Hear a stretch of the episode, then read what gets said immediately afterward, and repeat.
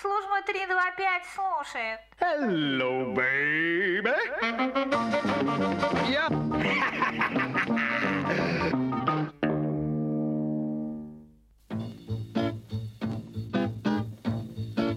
Здравствуйте, уважаемые любители вкусно поесть, а вкусной еде побеседовать. В эфире служба 325 «Скорая кулинарная помощь». За звукорежиссерским пультом Евгения Дугарева. У микрофона Михаил Спичка. Я приветствую студии шеф-повара, президента клуба шеф-поваров Санкт-Петербурга Илью Лазерсона. Илья, привет с приездом здравствуйте, тебя. Здравствуйте, спасибо. Издалека сегодня прилетел и прямо к нам на эфир, на прямой эфир, поэтому все вопросы на любую интересующую вас кулинарную тему вы, уважаемые радиослушатели, можете задавать по телефону 325 6177, либо присылать на пейджер 680 15 16. Ну а пока что я хочу, Илья, от тебя услышать о новостях студии, о планах студии Лазерсона. Ну, студия работает. Это уже хорошая новость? 12 сентября мастер-класс в Москве для всех желающих. Уже не для всех, там мест осталось мало, но для некоторых желающих еще есть возможность посетить этот мастер-класс в Москве. Он будет проходить в одной из кулинарных школ, ну, таких же, как моя в Петербурге. Там много в Москве подобных школ. Вот, значит, э, вечером в 19 часов. А, В 15 сентября мастер-класс здесь, в Петербурге, в студии. Он называется «В надежде на хорошую погоду», потому что мы будем готовить два блюда в казане. Бограч гуляш и плов, и мангал-салат на мангале. А, Я пока был в Уфе, вот откуда я сегодня рано утром прилетел, а, ночами там не спал, а писал расписание дальнейшее. Значит, э, 19 сентября, вот я в Уфе на- на- значит, на- на- написал занятие, которое называется «Треска». То есть будет серия блюд из трески. И я также поставил занятие 26 числа. А, Занятие будет называться «Картошка». Значит, ну, про картошку вот расскажу. Австрийский картофельный салат будет приготовлен. Вареники с сырой картошкой. Есть способ начинять вареники сырой тертой картошкой. Драник внутри вареника получается, собственно говоря. А, Картофель в фольге со специальным соусом и салатом из семги и, извините за выражение, красной икры. Хорошо. А, Правильное картофельное пюре, которое мы еще сделаем бифстроганов, чтобы по-человечески поесть. То есть будет и икра, и, и бифстроганов, и так далее. Значит, это будет м, 26 числа. И, по-моему, я еще одно занятие ставил. Я пока его найти не могу. Ну, еще есть время, успеешь. А, п- Я, по-моему, еще... А, вот, и 22 сентября блюдо с сыром. Это я перескочил. Блюдо с сыром, где мы будем готовить инжир, запеченный с сыром.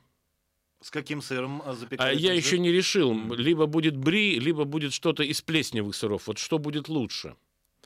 Сейчас сезон инжира, друзья. Да, сейчас есть свежий инжир, свежие фиги. И, конечно, их комбинация с сыром в теплом-горячем виде – это, так один из деликатесов, как я считаю. Значит, мы сделаем жареный сулугуни. Это такая классика. Мы сделаем щучьи котлеты с пармезаном. Прямо в фарш добавляется пармезан. Есть такая технология. И, конечно, мы сделаем чизкейк Нью-Йорк. Все это сыром. Где-то сыра больше, где-то сыра меньше, но там сыр в каждом блюде играет важную, важную роль. В общем, слава богу, друзья, что вы ничего не запомнили, а потому что вы всегда можете а, позвонить по телефону 715 14 61, уточнить а, расписание по телефону, либо все это вы можете увидеть на сайте в разделе расписания. Сайт называется просто www.laserson.ru. Номер телефона в нашей студии 325-6177. И мы принимаем первый звонок. Алло, здравствуйте. Алло, здравствуйте, Илья Михаил, добрый день. Добрый вот день, Дмитрий. скажите, свеклу мариновать можно только отварную или в сыром виде тоже ее мариновать? Спасибо, Ну, Дмитрий. а, прежде всего, конечно, ее маринуют отварную. Э, Там мариновать-то делать нечего, просто, по сути, свекла кусками или даже целенькая, если она маленькая, заливается маринадом. Ну, при необходимости это все пастеризуют или стерилизуют, либо это просто она выдерживается в таком в кислой заливке уксусной, да, и потом употребляется без закатывания на зиму, а так оперативно. Сырую тоже можно, э, да, но э, часто сырую свеклу можно добавлять как дополнение и такую краску к чему-то. То есть можно, но как элемент только в таком в чистом виде мариновать свеклу, чтобы ее вот так вот есть как закуску тяжело, она будет жесткой. Вот, собственно, да, и не будет в ней такого вот м, а, Вкуса. вкуса, как э, в вареной. Поэтому теоретически можно, но как добавку. 325-6177, алло, здравствуйте. Здравствуйте, уважаемый ведущий, помогите мне. Мне, значит, дали вот пакетик вот этот самой э, э, финской травки. Э, Фин- фин- знаете, а- она вам нравится. Финская травка, ну я не знаю, какую травку вы имеете в виду. Ну вот, вот эти, ну как же, ой, пока звонил и забыл название. Не Клари, как, как же, Кари? к- нет, не Клари. Чили. Не Кари, только в, в Финляндии растет эта трава. Интересно, какая трава я не растет знаю, чтобы Финляндии. какая-то А трава, как трава выглядит, росла э, только в Финляндии, но вы попытаетесь вспомнить, потому что я пока не могу даже понять, в какую сторону мне думать. Она, она, знаете, в пакетике такие э, черненькие кусочки, как постилки. Черного цвета. Лакрица, может быть. Это лакрица. Лакрица, лакрица. Но это не травка, у вас конфеты, скорее всего, или какие-нибудь постилки лакричные просто. Это- Лак- лакрицы, полоски такие, э, ну, мягковатые. Ну- Так вот, как мне их э, при- применять? Мог- Можно ли их надо или в еду го- для готовки, или, значит, можно и вовнутрь рассасывать? Так их рассасывать надо, конечно. Это такие, что типа конфеток таких лакричных. Л- Типа Если вам нравится конфеток, этот да. вкус- Это не травка такая, которая как специя используется. Это не специя, это просто вот вкус такой. И человек вот как дрожже можно в- да, во рту там, держать, чтобы тебе было приятный вкус к тебе приходил. Это просто постилка такая лакричная, черная. да. Погоди, но, по-моему, куда-то ведь... э, Не, ну куда-то есть. Можно настаивать на таких постилках один очень известный прозрачный крепкий напиток. Который перестает быть при этом прозрачным. Да, да, вот, но, так сказать, это э, не та история. Можно добавлять в соус, скажем, в мясной. Вот, но этот соус готовить надо два дня, я даже не буду об этом рассказывать. Тогда мы перейдем к первому из наших конкурсов, конкурсу литературно-кулинарному. Вкусная цитата. Приз в обоих наших конкурсах – это льготное посещение занятий в студии Ильи Лазерсона. В конкурсе «Вкусная цитата» мы просим вас назвать произведение, откуда позаимствована та или иная цитата, естественно, его автора. Итак, цитата. «На другой день поутру отправились мы далее. Турецкие пленники разработывали дорогу. Они жаловались на пищу, им выдаваемую. Они никак не могли привыкнуть к русскому черному хлебу. Это напомнило мне слова моего приятеля Шереметьева по возвращении его из Парижа. «Худо, брат, жить в Париже, есть нечего. Черного хлеба не допросишься». Конец цитаты. Хороша цитата, а? А, 325-6177. Мы принимаем следующий звонок. Алло, здравствуйте. Здравствуйте, уважаемый Михаил Аркадьевич и Илья Исакович. Вас беспокоит Сергей Константинович. Слушаю. Илья Исакович, вот я тут банку небольшой поллитровый корнишона приобрел. Ну, все нормально, в конце августа. Ну, ем потихоньку. И вдруг читаю там, э, банка, когда открыта, хранить в холодильнике не более суток. Вот поясните, э, шо- неужели огурцы больше суток нельзя хранить? Они же в маринаде, да, в кислом? Э, Да, такие корнюшончики, да, такая тесенькая. Что-то да, мне такая. странно. Мне, странной мне, кажется да, мне, тоже, мне тоже странная рекомендация хранить сутки э, такой, такие корнишончики в таком достаточно агрессивном маринаде. Э, э, Это странно, да. Ну, видите, вы же едите, вот уже месяц, вы сказали, месяц, уже сентябрь, э, вы едите, ведь ни- ничего не происходит. И я думаю, что и не произойдет дальше, если они у вас еще немного постоят, и вы будете их потихоньку есть. Но не тяните. Да, странно, действительно, рекомендация. Ну, наверное, производители перестраховываются как-то. Это, собственно, неплохо. Что? Они, наверное, хотят, чтобы вы еще банку потом пошли и купили. Ешьте понимаете? скорее. Быстрее ешьте, чтобы еще пойти купить такую же банку.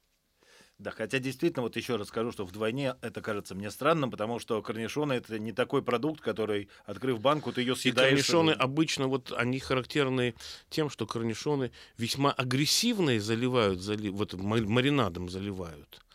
Они не бывают такими нежными, они такие кислые всегда, поэтому в такой заливке там никакая бактерия, наверное, не заведется так, так быстро, во всяком случае. Я предлагаю послушать первый фрагмент нашего музыкально-кулинарного конкурса.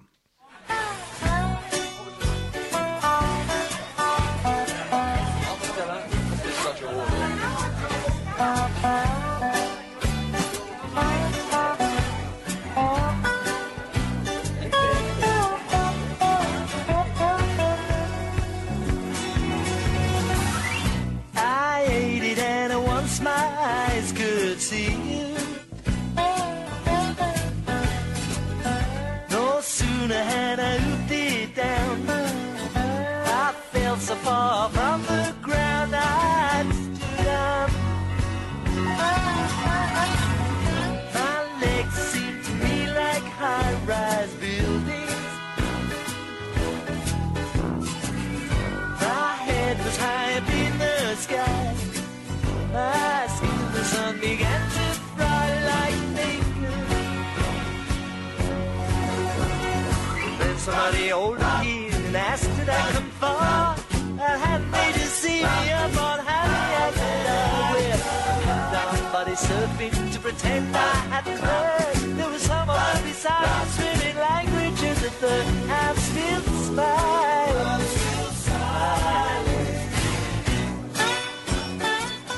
Это был первый фрагмент нашего музыкально-кулинарного конкурса. 325-6177 номер нашего телефона, 680-15-16 это номер нашего пейджера. Мы поговорим по телефону. Алло, здравствуйте. Илья, это вы, да? В том числе. Скажите, пожалуйста, вот я кокос умудрилась вскрыть, и там вот это что-то белое, ну, я не знаю, густоватое, я бы сказала, на масло похоже, но не очень. Что я должна делать? Могу ли я хранить? Или это нужно немедленно куда-то употребить? М- можно ли в холодильнике, чтобы не прогоркло? Ну там вот навряд ли масло, там стенка у кокоса белая, мякоть А вот кокоса. это что-то белое, да. Она это не плотная масло, да? должна быть. Так, Она- как- что я должна делать? Ну, вы можете эту мякоть срезать ножом аккуратненько. Изнутри. Поэтому надо здесь быть нужно, нужно очень аккуратным, чтобы не повредить себе руки. Э, Если эта мякоть податлива, вы можете попытаться снять ее столовой ложкой, держа пальцы ближе к самому, вот, к самому ложе да, чтобы усилие, так сказать, было лучше и точность ваших движений. Эту мякоть вы можете высушить, нарубить ножом или натереть на терке и высушить. Потом посыпать ей, собственно, любой салат, например. Либо сделать какие-нибудь конфетки свои из сухофруктов и запанировать их в этой мякоти. Эту мякоть вы можете э, с небольшим количеством воды разбить блендером и процедить. У вас получится кокосовое молоко, которое вы можете использовать для приготовления, например, супа. То есть э, здесь либо кондитерское направление, либо такое в соус-суп. Вот. Но если у вас один кокос, этой мякоти будет у вас немного, то, может быть, лучше вообще не использовать ее, а просто выбросить, да и забыть об этом кокосе. Потому что вот сухая кокосовая стружка, которая готовится вот так вот, когда мякоть кокоса, так сказать, на больших машинах натирают и потом высушивают, продается в каждом магазине для, как посыпка для кондитерки. Поэтому, ну, стоит ли вам возиться вот с этой мякотью кокоса? Ее можно просто съесть, в конце концов. Отскрести вот ложкой или там ножом и просто пожевать ее, выплюнуть. Э, Вот так можно поступить. Ну, вам будет вкусно, потому что это такой характерный вкус как раз вот кокоса вы почувствуете. Но не более того. Алло, здравствуйте. А, у нас нету звонка, а тогда мы продолжаем тему, возможно, выпечки, потому что Валентина Ивановна спрашивает, э, куда применяется куркума? В выпечку? Ну, почему в выпечку? Куркума – это такое растение. У нее есть корень.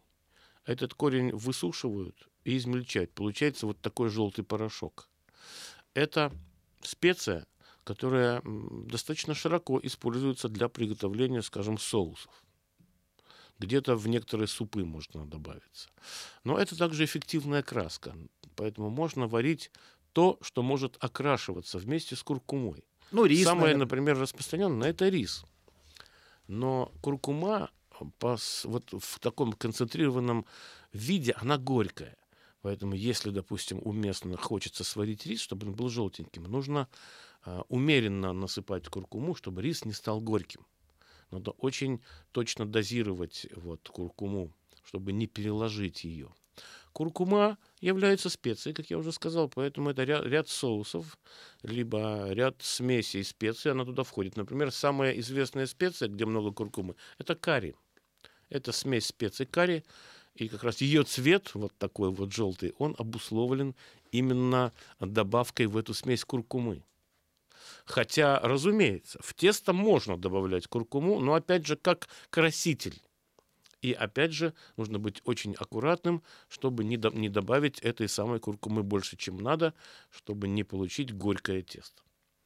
325-6177. Алло, здравствуйте. Здравствуйте, Слушаем вас. это Евгения. Слушаем вас, Евгения. Я хотела бы посоветовать человеку, у которого, у которого лакричные конфеты и постилки. Это хорошо при простуде, в межсезонье. Вот как раз скоро после бабьего лета начнется э, полоса холодов. Я специально из Швеции привозила несколько упаковок для друзей, родственников и для себя.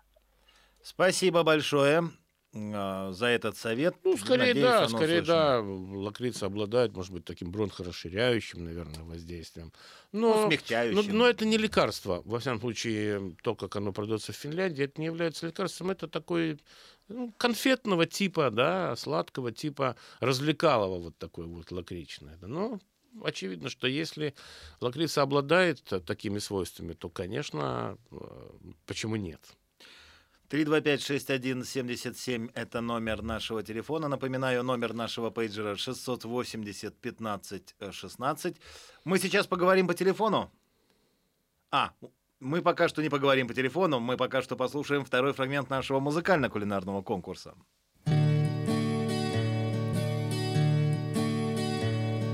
Сидя на красивом холме, Я часто вижу сны, и вот что кажется мне, Что дело не в деньгах и не в количестве женщин, И не в старом фольклоре, и не в новой волне, Но мы идем вслепую в странных местах, И все, что есть у нас, это радость и страх, страх, что мы хуже, чем можем, и радость того, что все в надежных руках, и в каждом сне я никак не могу отказаться и куда-то бегу, но когда я проснусь, я надеюсь, ты будешь со мной.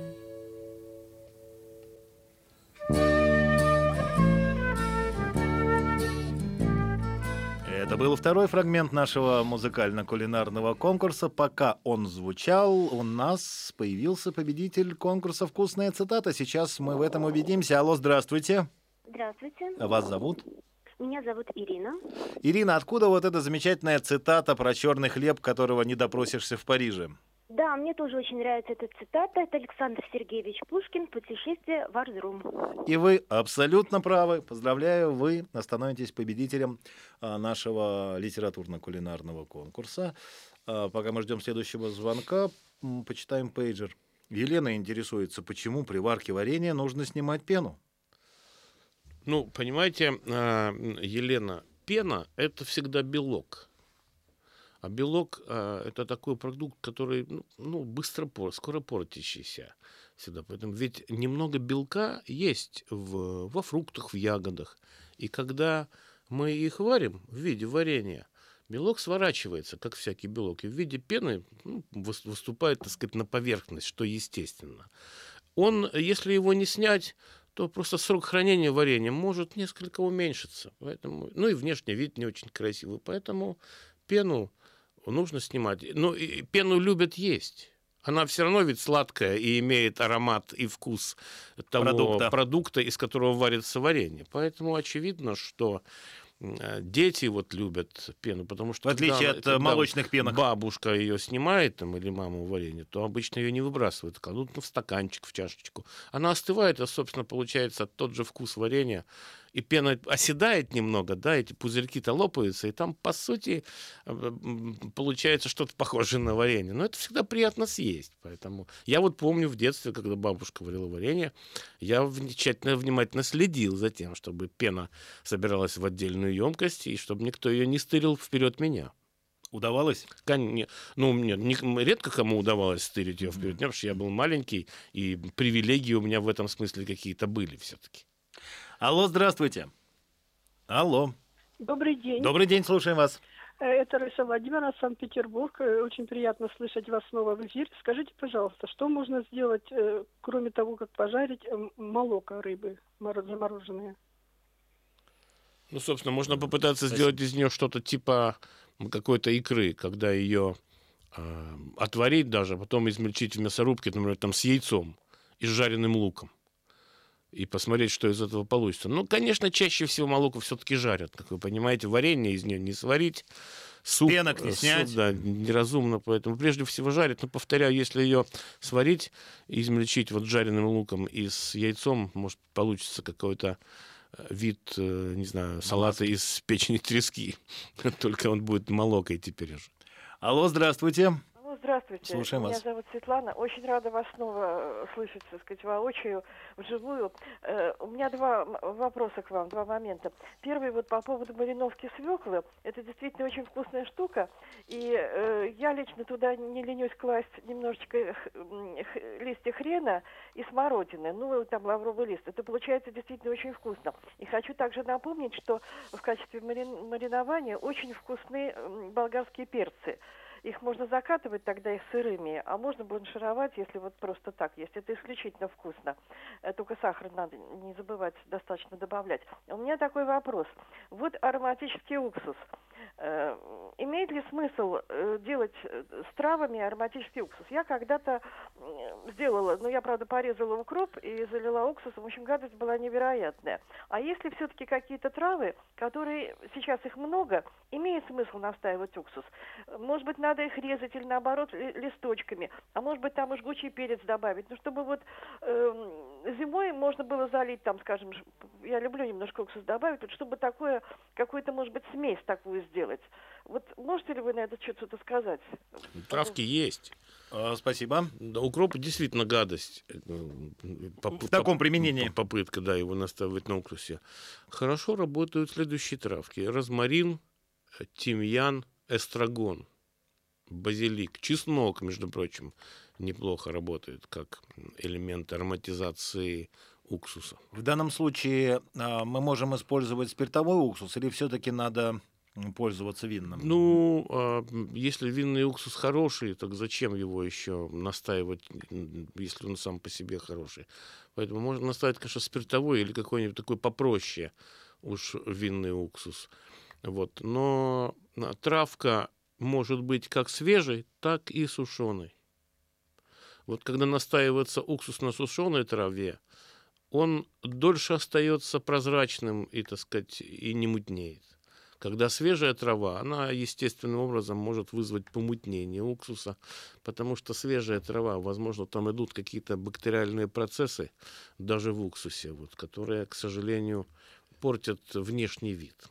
А, а в каком виде свежую траву добавлять? Если это розмарин, то это веточка или Да, надо... если розмарин, это целая веточка, потому что это и в бутылке красиво смотрится, между прочим, когда вот ты подаешь бутылку с уксусом, а, вот там елочка всякие, такая. да, травки стоят, э, веточки такие травок. Алло, здравствуйте. Э, Добрый день, Илья Михаил. Ольга. Слушаем вас, Ольга. Э, Илья, можно вам личный вопрос задать? Собираете ли вы коллекцию, есть ли она у вас предметов, которые помогают в вашем кулинарном искусстве? А именно, если вы собираете такую коллекцию, то у меня есть старая мясорубка, которая не опорочена никакими продуктами, то есть новая в закромах Родины недавно нашли. Чем она может быть для вас интересной – она сделана на Кировском заводе. Конверсия. Тяжеленная, э, новая, советская. Ну, я собираю чайники. Я собираю чайники для кипятка. Старые или и старинные. Тут граница размыта между старой и старинной, но это так. А, Но из-за того, что я собираю чайники, я посещаю соответствующие места, где стар, старье все продается. Это развалы, такие уличные рынки. Э, В, нашей стране, за границей я стараюсь попасть всегда в такие места. Какие-нибудь там антикварные магазины. Вот. А когда э, целенаправленно ходишь и ищешь чайник, все равно взгляд попадает на какие-то кухонные аксессуары, которые тоже в таких местах, естественно, бывают. И я, бывает, могу влюбиться в, в- в какую-то вещь, которую я вижу. Совершенно не чайник. Это может быть нож, это может быть терка. Ну, вот все, что связано действительно с приготовлением еды. Я могу так влюбиться, что я могу забыть, за- Покой зач- теряешь. зачем я пришел на рынок, что я пришел охотиться за чайниками. Я, естественно, там, наверное, пре- пре- пре- приобретаю такую штуку. Мне может стакан понравиться. Подстаканник. Я вот э, недавно был в Соединенных Штатах, там я, мне на одном э, таком развале, флимаркет, такой уличный рынок, да, э, мне понравилась э, нуазетка, то есть такая выемка, которой шарики можно из овощей делать. Она такая старая-старая, у меня-то есть современные. Я, конечно, тут же ее за доллар купил. Да, там, ну что так. Поэтому э, мясорубка... э, Мясорубка Кировец. Ваша мясорубка очень ценная сейчас. Да, потому что она советская, она Кировского завода, она мощная, и она тяжелая, и она правильная и хорошая. Поэтому м, я не стану да, намекать вам на то, что я готов ее акцептировать. Вот. Вы попробуйте ее все-таки пристроить за хорошие деньги куда-нибудь, ну, скажем, в, в антикварные могут магазины. быть в те же. хорошие деньги? Потом- это могут быть хорошие деньги. Потому что, знаешь, э, даже, не знаю, киношники могут ее купить, потому что сейчас же модное направление делать кино, посвященное там каким-то 30-м, 40-м годам, 50-м, 60-м, 70-м. Модная тема. А киношники стараются э, всегда очень точно воспроизводить даже детали. Не Вот. всем это, правда, всегда Да. удается. Мне об этом, кстати, рассказывал наш общий товарищ, который снимал фильм «Ленинград-46». Как тщательно они подходили к подбору малень- мельчайших деталей. Этому товарищу это удалось. Да, так что я вам предлагаю пристроить ее вот все-таки, да. А если у вас не получится ее пристроить, вот тогда э, сообщите мне об этом. Но я вам рекомендую все-таки, да, монетизировать вот эту мясорубку. Слушаем третий фрагмент музыкального конкурса. Baby back, dressed in black,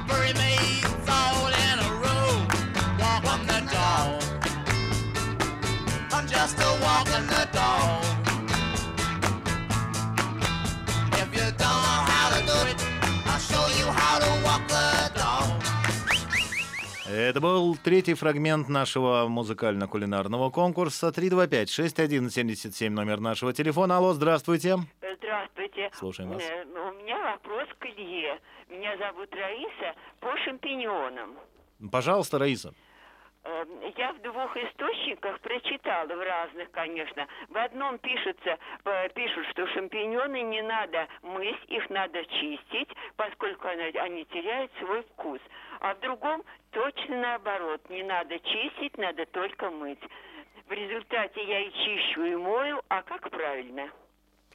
Ну, Спасибо. вы знаете, я, признаться, я вам еще третью версию сейчас скажу, которая самая простая. Не чистить и не мыть. И это А, возможно. Да, но вот, вот, вот профессионалы не любят мыть шампиньоны. Потому что считается, что из них действительно уходит вкус. Когда меня никто не видит, я их не мою и не чищу, а использую. Потому что они растут в искусственной среде. И даже если там какая-то крупица, частица грунта на них осела, этот грунт никакой опасности не представляет. Вот. Но когда меня видят, я на глазах что-то делаю у хороших, так сказать, людей, тогда я их просто мою. А но не муку ты чищу. используешь при да, этом? Да, я сейчас расскажу Мгм. про муку, но не чищу. Не нужно их чистить. Мыть или не мыть, чистить не нужно.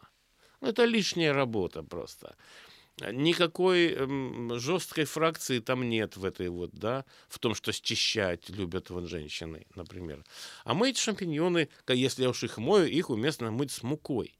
Когда вы в холодную воду насыпаете немножко муки и погружаете в эту воду шампиньоны, и руками их так немножко моете, ну, как бы чуть, так сказать, как бы, ну, так, чтобы они касались друг друга, в, так сказать, в движении шампиньоны, да, трутся они друг об друга в воде. И мука, будучи, она, мука ведь не растворяется в воде, а там образуется такая суспензия легкая, мука выступает как легкий абразив, и она счищает вот с э, шампиньонов мельчайшие частицы грунта.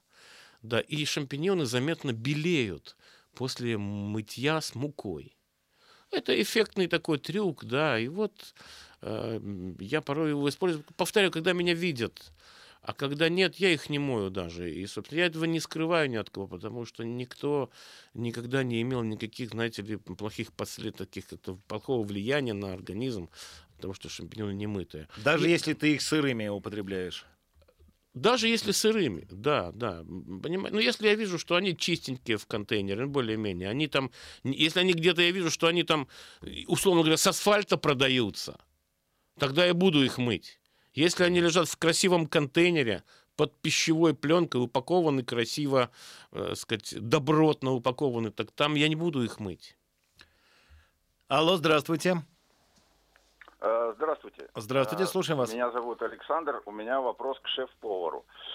Э, Илья, какие инструменты, ну, в частности, ножи, вы упоминали ножи, какие ножи вы в основном применяете? То есть меня интересует, вы пользуетесь какой-то одной хорошей фирмой, отечественной или импортной, или, может быть, равноценно э, пользуетесь разными фирмами. Но я просто слышал, что, например, японские ножи кухонные очень хорошие. Вот такой вопрос. Спасибо. Спасибо, Александр. Ну, очевидно, что у меня есть в основном это японские или неме- и немецкие ножи. Эти страны, есть еще немного швейцарских ножей. Эти страны известные, да, э, они сильны вот в, в этом, в этом деле, в изготовлении ножей. У меня есть несколько авторских ножей, которые сделаны нашими отечественными мастерами. Это люди, которые очень преданы этому делу, да, они фанаты э, вот, э, так сказать, э, ножей, и поэтому они делают тоже очень классные ножи. Я с ножами работаю так. У меня много ножей, в частности, в студии. И я увлекаюсь каким-то ножом какой-то период времени. Вот сейчас, например, я увлекаюсь ножом самтоку. Это японский нож. Он большой, как топорик такой. Но им можно сделать абсолютно все. Вот. Вот у меня сейчас период вот любви к этому ножу. Я вот с ним живу сейчас, этим ножом. Потом я его брошу. Вероломно. Да, и увлекусь каким-нибудь другим ножом там из своей подборки ножей, буду им работать. Но есть вещи э, специальные, например, там обвалочный нож, ко- которым разделывают рыбу или мясо, или курицу. Это нож с длинным гибким лезвием. Поэтому я считаю, вообще говоря, что вот на кухне хорошо бы, чтобы было три ножа. Один нож – это такой стандартный нож без выступа в его широкой части вниз. Это место называется пятка. Вот один нож без пятки, которым можно нарезать продукты только одним способом, и эта нарезка получается очень шумной. Когда у ножа есть пятка, такой выступающий угол, вниз от ручки он идет. Когда есть нож с пяткой, этим ножом можно резать продукты двумя способами. Первый способ, как тем, у которого нет пятки, будет очень шумно и громко. А второй способ – это работать пяткой. Это получается тихо и очень нежно. Никого не разбудить при таком способе. И третий нож – это обвалочный нож с узким, длинным и обязательно гибким лезвием, разделочный, которым разделывают, повторяю, там, птицу, мясо срезают пленки, рыбу разделывают. Гибкое лезвие позволяет минимальный слой снимать с чего-то и не оставлять скажи, и не срезать лишнюю мякоть с того, что вы обрабатываете ножом. Либо меньше на костях оставлять мякоти, когда вы что-то срезаете с костей. Вот такая троица э, уместна на кухне. Ты сейчас, естественно, говорил о стальных ножах. Да, я к керамическим ножам отношусь, так сказать, так сказать, с ухмылкой, э, с иронией как-то. Если кто-то мне подарит э, керамический нож, я даже не буду, конечно, не швырну в этого человека этим ножом, я его приму, поблагодарю, там, поцелую, все делаю то, что надо сделать человеком, который тебя одаривает. Я даже, может быть, буду им пользоваться, но до первого падения. Потому что когда он упадет, он, как правило, скалывается, и им работать уже нельзя. Слушаем предпоследний фрагмент нашего музыкально-кулинарного конкурса.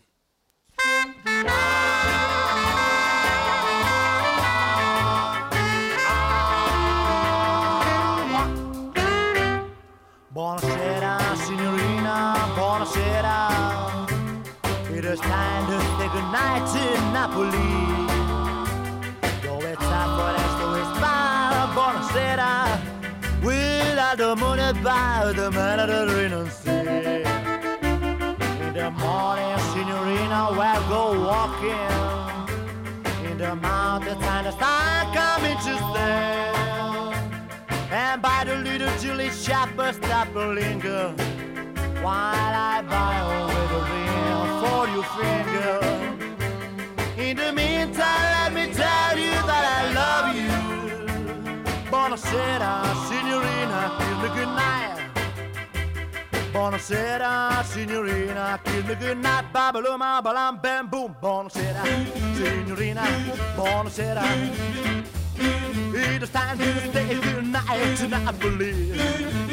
It's time for us to west born Buonasera Without the moon above the Mediterranean Sea In the morning, signorina, we'll go walking In the mountains and the sun coming to sail And by the little Julie shopper stop to linger While I buy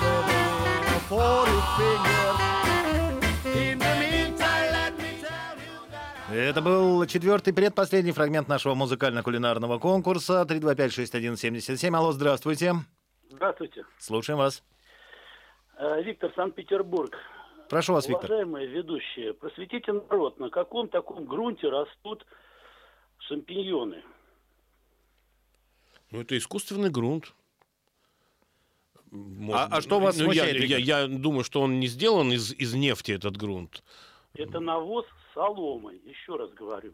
Большая часть навоза и потом солома. Поэтому вот такие, знаете, грунт, такие Нет, вещи. нет, э, это не Говорите, навоз с соломой. это Навоз, навоз. наверное, на навозе с соломой действительно можно растить шашлык. большие агропромышленные комплексы, которые продают свою продукцию в магазинах, не используют навоз. Это было бы, наверное, для них очень дорого. Вот, а, поэтому это грунт. И если бы был навоз, шампиньоны бы воняли навозом. А этого нет. Потому что в навозе, попробуйте вырастить что-нибудь в навозе. Морковку вырастить в навозе, грибы. Будет навоз тогда. Это не навоз, это грунт. И если все шеф-повара мира шампиньоны не моют, то они только бы и делали, что травили людей навозом, понимаете, кишечной палочкой. А это не так. Алло, здравствуйте. Добрый день. Сл- Это Владимир Борисович. Слушаем вас, Владимир Хочу Борисович. спросить у Ильи, э, как эффективнее снять э, нагар с алюминиевой кастрюли, когда она немного подгорела при варке свеклы? Спасибо. Ну, я не знаю как. Нагары лучше всего снимать солью, я считаю.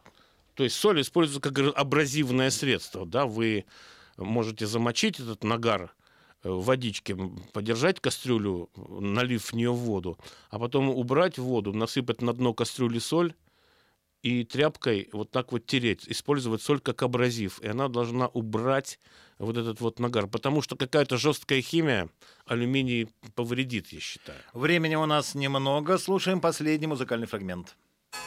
Ветер ли старое имя развеял? Нет мне дороги в мой брошенный край.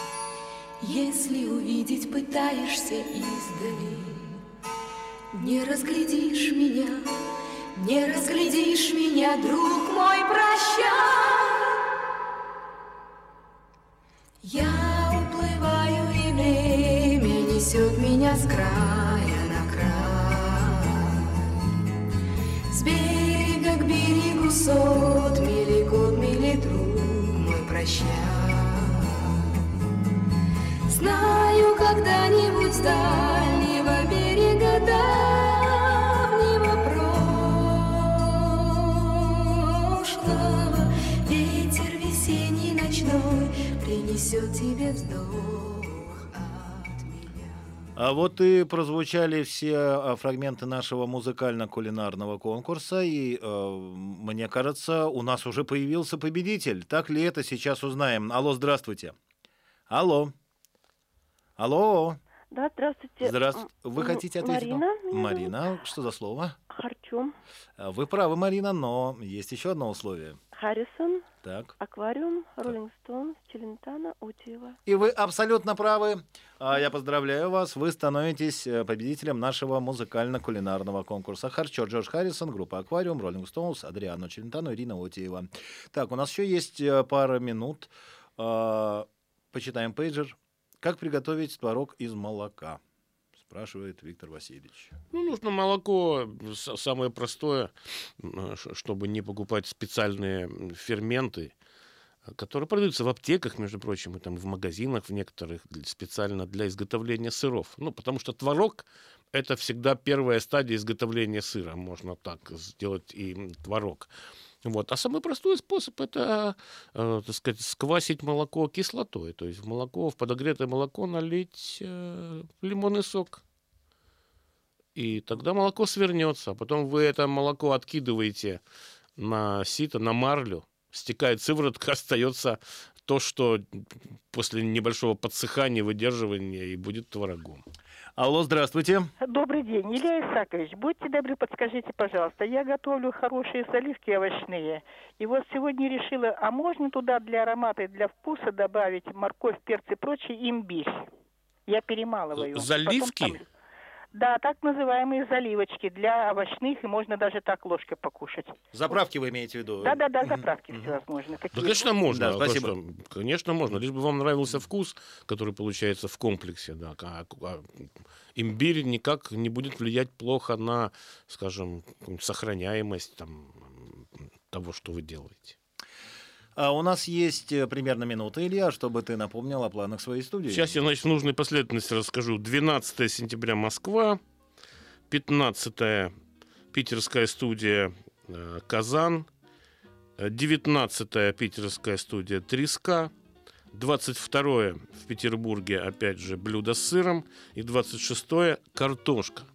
Э, Расписание есть на сайте lzerson.ru, содержание есть на сайте, либо можно звонить, уточнять все по телефону э, 715 14 61. На этом мы благодарим вас за внимание и прощаемся до следующего воскресенья. До свидания. Всего доброго.